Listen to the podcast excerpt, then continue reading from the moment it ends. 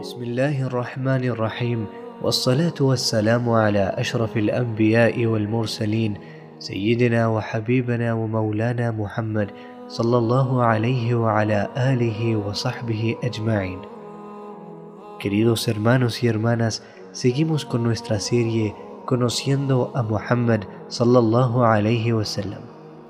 Y en el capítulo de hoy hablaremos sobre cuando pensabas que el profeta sallallahu alayhi wasallam te maldecía. En términos generales, ser criticado o sentir que decepcionas a la persona que más amas es realmente difícil. Entonces, si son tus padres, normalmente hay uno de ellos que disciplina menos que el otro. Por lo tanto, si un día se enoja, es diferente. Tienes un profesor un amigo que realmente admiras. Por supuesto, no los quieres defraudar. Ahora, sé que es muy difícil de aceptar esta situación, pero imagínate ser maldecido por el profeta sallallahu alaihi wasallam o pensar que así lo fue. Ahora, no estoy hablando de alguien que era enemigo del Islam y luego se convirtió en musulmán. Me refiero a que te imagines la situación de ser un musulmán de Medina en los tiempos del profeta sallallahu alaihi wasallam y por alguna razón hiciste algo que le molestó al profeta y aparentemente después él sallallahu alaihi wasallam hizo un dua en contra de ti. ¿Cómo te recuperas de algo así? Cuando se trata de los enemigos del Islam, el mensajero de Allah sallallahu alaihi wasallam en términos generales, les dijo incluso, Lam wa rahma. No fui enviado para maldecir a la gente, sino que fui enviado como una misericordia. Así que no era una costumbre del profeta sallallahu alaihi wasallam, pues ni siquiera maldecía a sus enemigos. Y cuando lo hizo, específicamente, todos terminaron en la misma zanja en la batalla de Badr porque el profeta sallallahu alaihi wasallam muy rara vez lo haría. De hecho, aún recibiendo peticiones de las personas para hacer dua en contra de otras, el profeta sallallahu alaihi wasallam suplicaba en cambio por su guía. Ahora quiero compartir diferentes historias, y una en particular está muy cerca de mi corazón, aún no siendo muy conocida. Anas bin Malik radiallahu an mencionó que había una niña huérfana. Mencionó que había una niña huérfana con Um Sulaim radiallahu ta'ala anha. Y el profeta sallallahu alayhi wasallam la vio y le dijo, Wow, Antihia, ¿eres ella? Sorprendido luego de no haberla visto en mucho tiempo. La kabirti, te has vuelto mucho mayor. La kabira que no envejezcas. Y esa era una expresión, ¿no? Cuando ves a una pequeña niña, sea tu sobrina, la hija de tu amigo o lo que sea, y dices, wow, te has hecho tan grande, tienes que dejar de crecer, ¿cierto? Y esto tan solo es una expresión de asombro, no es que literalmente deseamos que nos siga creciendo. Por lo tanto, hay muchos dichos que apuntan a distintos significados, y esto tiene que ver con el contexto y en la forma en que se dicen. Sin embargo, Volviendo a la historia, esta pobre joven pensó que el profeta sallallahu alayhi wasallam realmente hizo un dua contra ella. Así que se vuelve a casa llorando y Um Sulaim radiallahu ta'ala anha la ve y le dice, Malaki ya ¿qué te pasa, oh hija? Y ella responde en llanto, Da'a alayya nabi Allah. El profeta de Allah hizo dua contra mí, suplicó en mi contra. Entonces nunca voy a volver a crecer, nunca voy a envejecer. De hecho, esta chica realmente pensó que debido al supuesto dua del profeta sallallahu alaihi wasallam iban a pasar una de dos cosas, iba a morir o iba a mantener su edad para siempre. Ahora Um Sulaim radiallahu ta'ala sabe que algo anda mal aquí, pues ella es muy cercana al profeta sallallahu alaihi wasallam y sabe que él sallallahu alaihi wasallam ama a los huérfanos y juega con los niños, así que ella le dice con amabilidad, necesito ir a averiguar qué pasó. Así que rápidamente se pone su hijab y va al encuentro del profeta sallallahu alaihi wasallam.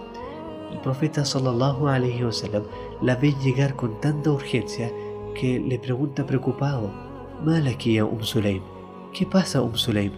Y ella le responde, Ya Rasulallah, ¿evocaste una maldición sobre mi niña huérfana? Entonces el mensajero de Allah sallallahu alaihi wasallam, aún más preocupado, le dice, Um Sulaim, ¿de qué hablas? Y la mujer contesta, tú la maldijiste y ahora ella dice llorando que nunca más va a crecer. Entonces el profeta sallallahu alaihi wasallam comenzó a reírse y le dijo, Ya Um Sulaim, ¿no sabes que entre mi Señor y yo, cada vez que digo algo que podría ser una maldición para cualquiera de mi umma que no lo merezca, Allah subhanahu wa ta'ala realmente lo convertirá en una zakatan wa qurbatan yawm al-qiyamah, una fuente de purificación para ellos y una forma de acercamiento en el día del juicio final.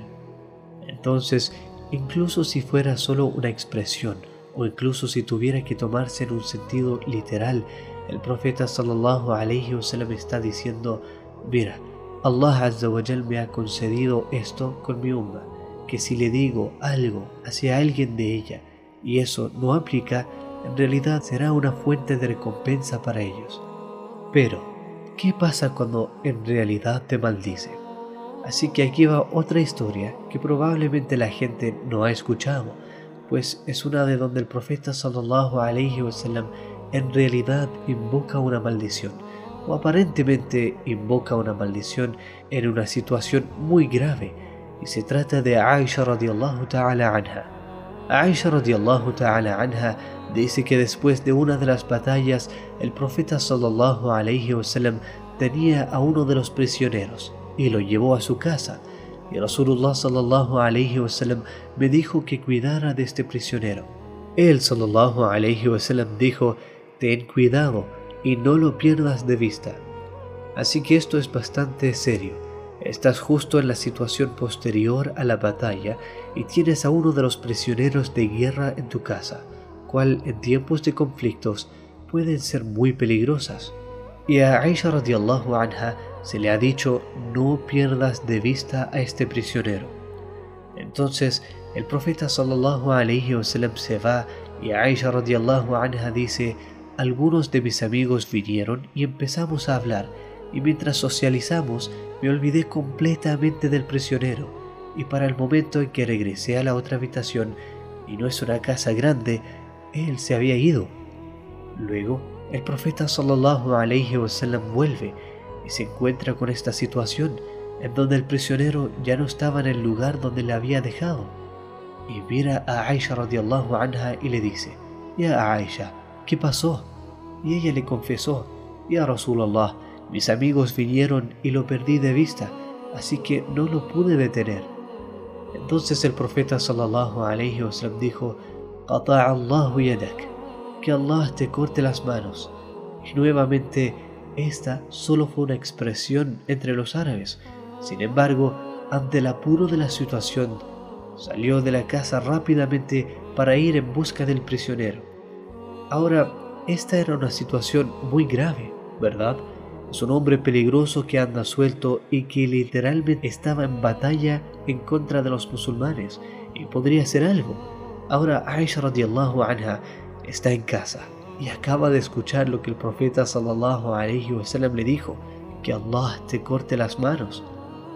Y aunque esta es solo una expresión, ella conoce a su esposo y es testigo de su noble carácter, sallallahu alayhi wasallam.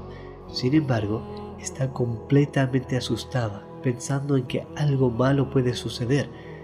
Entonces, cuando el profeta sallallahu alayhi wasallam llega a la casa y ve a Aisha radiallahu anha en la sala de estar y está mirando sus manos con detenimiento una y otra vez y como dice la narración el profeta sallallahu alaihi wasallam se da cuenta como Aisha está preocupada de sus manos y le pregunta, ¿qué estás haciendo? Y ella le responde, Ya Rasulallah, estoy mirando mis manos para ver cuál de ellas se va a caer debido a tu dua en contra de mí. Y el profeta sallallahu alaihi wasallam le dijo, Ya Aisha, ¿no sabes que si le digo algo así a alguien de mi umma, Allah subhanahu wa ta'ala lo hace una fuente de purificación para ellos. No tienes que preocuparte de que alguna de tus manos se va a caer. El profeta sallallahu alaihi wasallam en realidad hizo dua en ese momento y dijo: Allahumma فأيما مؤمنا سببته فاجعل ذلك له قربة إليك يوم القيامة. Oh Allah, si hay algún creyente a quien maldigo en medio de la ira, haz que eso sea un medio para que ellos se acerquen a ti en el día del juicio final. Entonces, incluso en la ira del profeta sallallahu alaihi wasallam, y si usó una de esas expresiones, entonces incluso eso sería una misericordia por parte del mensajero de Allah sallallahu alaihi wasallam.